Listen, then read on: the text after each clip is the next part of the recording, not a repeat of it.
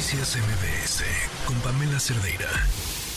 Ayer platicábamos sobre este reporte que dio el gobierno federal en la mañanera a través de la secretaria de Gobernación en cuanto a las cifras de desaparecidos.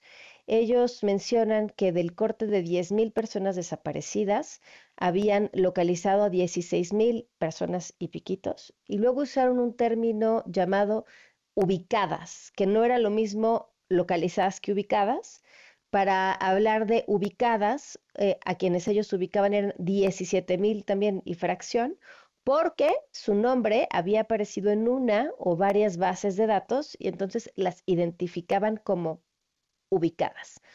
Esto ha llevado y levantado una serie de críticas. Eh, ayer escuchábamos unas muy interesantes sobre la metodología, el profesionalismo de las personas que estaban haciendo este tipo de búsquedas, pero también,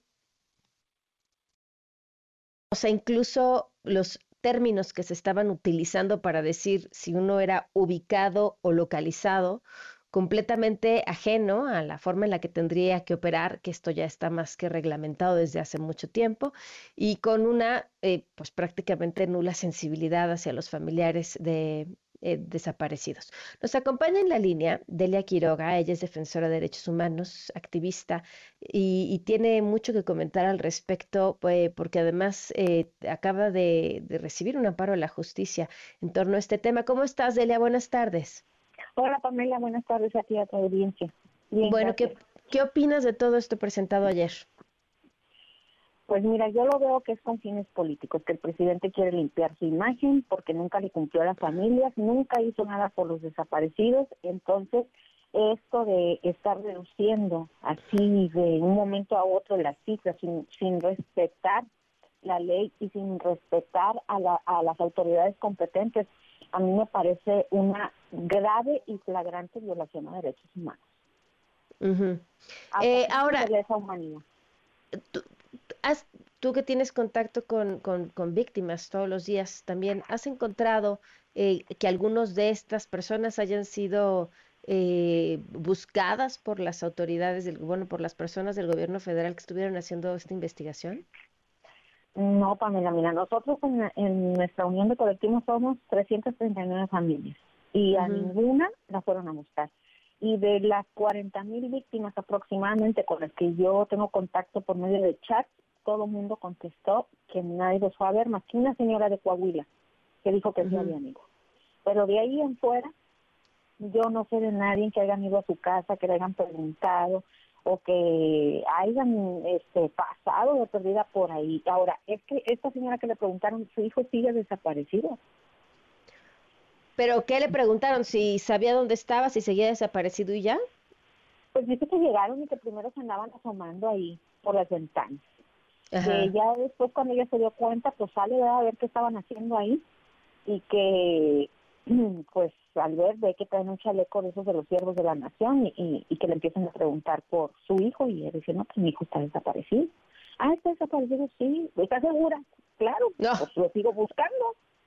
Y que ya se fueron o sea, fue muy rápido. Ni siquiera hubo una intervención, una consideración, una preparación para hablar con una víctima, porque eso también es revictimizado. Y eso es lo que el presidente no está previendo. El presidente está cometiendo graves delitos. ¿eh?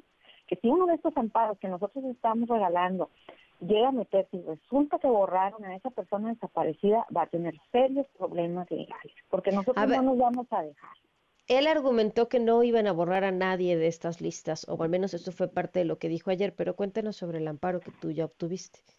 Es que mira, Pamela, él está poniendo un apartado donde dice que no hay una prueba de vida. Los está dejando en stand-by, ¿no? Como en el limbo. Eso es una persona desaparecida, alguien que no está ni viva ni muerta.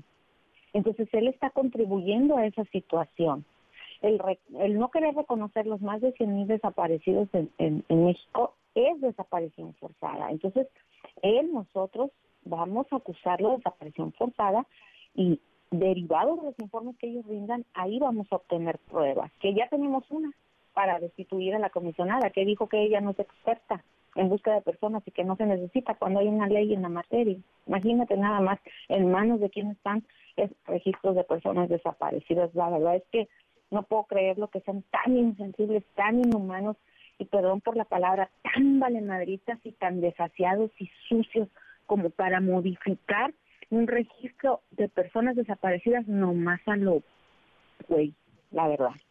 El amparo que tú obtuviste es para que no puedan borrar a tu hermano el registro. Sí, es que fíjate que metimos amparos colectivos por esa situación, pero ningún juzgado le quiso entrar. Eh, empezaron mm. a poner causas de improcedencia, algunos no los desecharon, otros los dieron por no presentados, pero no importa, vamos a agotar las instancias y nos vamos a ir a la Corte Interamericana. Entonces me di cuenta que ellos invocaban mucho la, instancia de parte agraviada, o sea que un familiar en representación de otro se tiene que quejar en el juicio de mm. amparo.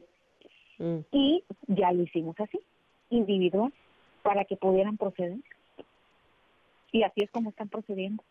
Oye, pero hasta el momento ustedes no tienen registro de alguien que haya sido bajado de la base de datos, ¿o sí? Mira, yo hace rato estaba viendo una noticia y vi que una niña, una jovencita del Estado de México aparece como ya localizada y salieron sus padres en entrevista diciendo que no es cierto, que la niña no, no ha regresado a su casa. Mm, ok. es, lo único conocimiento que tenemos así por, por los medios. Pero estamos pendientes. ¿Y, cuáles son las, las emociones y los sentimientos de las, sobre todo mujeres, porque son la mayoría son mujeres, no decir que no haya hombres también, pero de los de las miembros de y los miembros de los colectivos de desaparecidos ante todo lo que vimos ayer?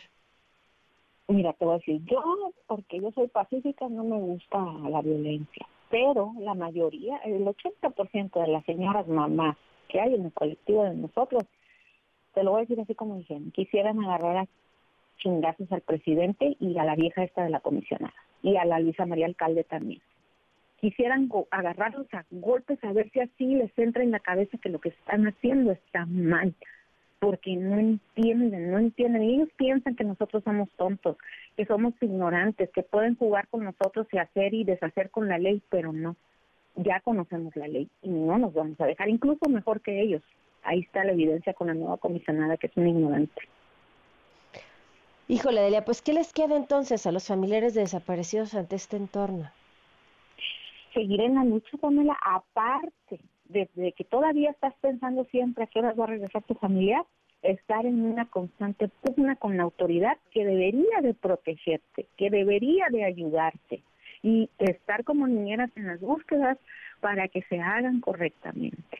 Entonces, imagínate nada más cuántas responsabilidades tenemos que no podemos dejar de atender y luego ahora todavía unado con este señor que vamos a tener que promover juicios de amparos, que eso no es nada fácil y es muy técnico y hay que estar pendientes y estarle contestando al juez. pelear contra la delincuencia y pelear contra el presidente.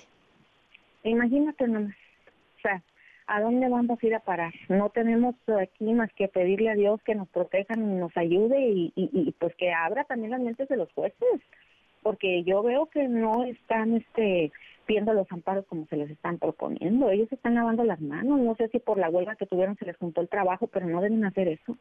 Tienen que analizar bien, integralmente, y en la ley que más le favorezca a la víctima directa, que son nuestros desaparecidos. Mucho que nos hayas tomado la llamada y estamos al tanto, seguimos hablando. Gracias, Pamela, tía, tu auditorio. Muchas gracias. Muchas gracias. Delia Quiroga, defensora de derechos humanos, activista.